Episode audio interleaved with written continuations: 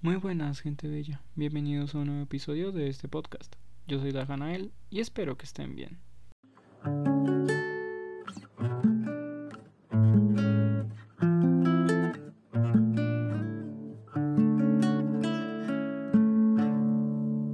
Camino por la ciudad con dirección al sur o al norte, no lo sé. Nunca fui bueno con la orientación. Solo veo viejas casas cubiertas de plantas y completamente vacías.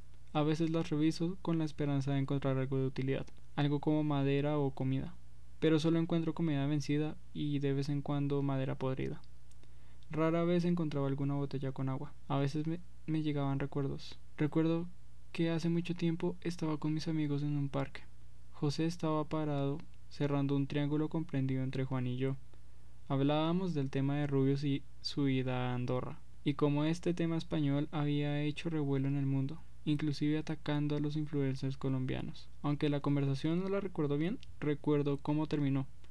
Juan había hecho una simple pregunta ¿Y qué si dicen mentiras? Digo, al final los medios están para obedecer al Estado. ¿Y eso qué tiene que ver? dijo José. Pues sí, el influencer mueve a muchas personas, tiene el poder de la palabra y él solo puede hacer que un gobierno sea apoyado por la juventud o pueda caer, creando revueltas que busquen cambiar todo un sistema. No veo fallas en su lógica, bromeé. Tal vez, pero así al menos lograríamos vivir mejor, no en este mundo de mierda, dijo José. ¿Y qué es vivir mejor? preguntó Juan. ¿Y qué es vivir mejor? Esa pregunta resuena en mi cabeza aún hoy en día. Claro que ahora sé que es vivir mejor, vivir en paz y armonía con la naturaleza, lo que nos rodea. Pienso un charco y me salpica todo el pantalón, pero no me molesta en absoluto. Me detengo enfrente de una gasolinera abandonada.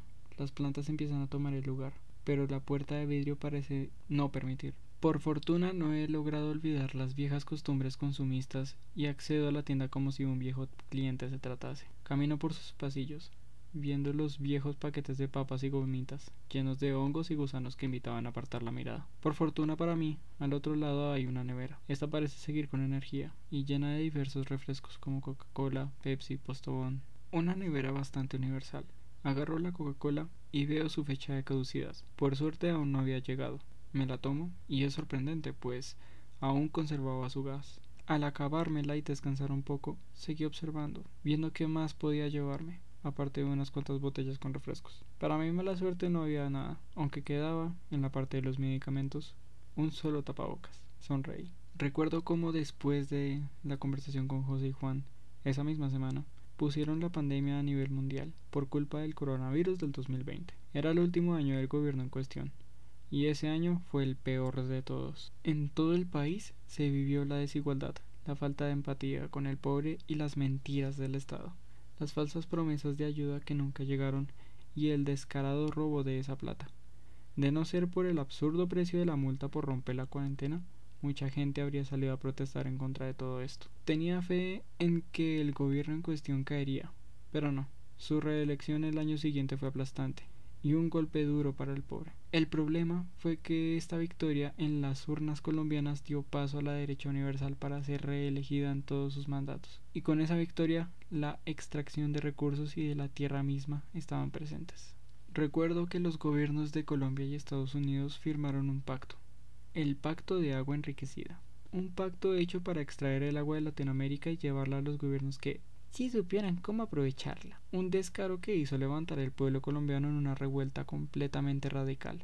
La revuelta ocasionada fue tan tenaz que nunca en la historia del mundo se había visto algo similar. El Estado le declaró la guerra a la ciudadanía, y al haber hecho esto, muchos países sintieron empatía, y se levantaron en, en armas contra sus propios estados. Y así empezaría la guerra del agua, una guerra para defender el agua de los ciudadanos y los pueblos indígenas esas épocas fueron oscuras, hice cosas que nunca creía hacer, pero bueno, eso quedó en el pasado. Miro mi collar y el martillo con una runa me acompaña, y gracias a eso me siento mucho mejor. Salgo de Bogotá y paso un peaje. Me encuentro parado enfrente de la Universidad Sabana, pensando en descansar ahí y pasar la noche, aunque mi destino es muy diferente. Al día siguiente seguí caminando por la carretera mucho tiempo y escuché un río pasar. Con su sonido recuerdo esa vieja guerra la destrucción de las ciudades, las atrocidades causadas por el Estado con los ciudadanos y las múltiples bajas que esa guerra había dejado. Por fortuna, la ganamos y colgamos a los animales que nos habían hecho todas esas maldades. Sus cuerpos siguen colgados en la plaza de Bolívar. Nadie los movió, pues son la muestra de lo que no deberíamos ser. Después de la victoria de la ciudadanía a nivel mundial, se acordó entre naciones con mandar a una persona pobre y a una persona rica a otro país para representar a su país de origen y debatir por un nuevo modo de vida. El país elegido para llevar a cabo esta reunión fue Brasil, y el debate fue transmitido a nivel mundial. Por tres meses seguidos, ese debate fue trending topic. Y recuerdo ver cómo un egipcio se oponía a todas las ideas propuestas por el blanco norteamericano y cómo un noruego fiel a la imagen vikinga se oponía a la idea de conquista colonial española. Pero solo un indígena amazónico logró convencerlos a todos. Volver a las raíces de la civilización, volver a vivir en comunidades, vivir con la tierra y no vivir de la tierra, dejar el mundo moderno y ser nuevamente nómadas. Las ciudades habían quedado en ruinas, y reconstruirla sería un desastre mucho más grande, así que esa opción no parecía ser tan descabellada. Se hizo una votación a nivel mundial usando Instagram, y en efecto, muchas personas estuvieron de acuerdo, así que todos los delegados se volvieron a sus países de origen y empezaron a vivir en comunidades conjuntas con la tierra.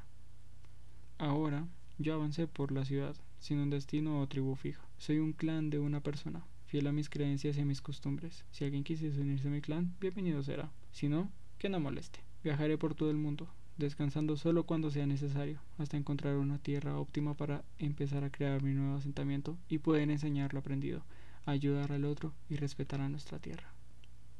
Yo fui Dajanael y muchas gracias por escucharme.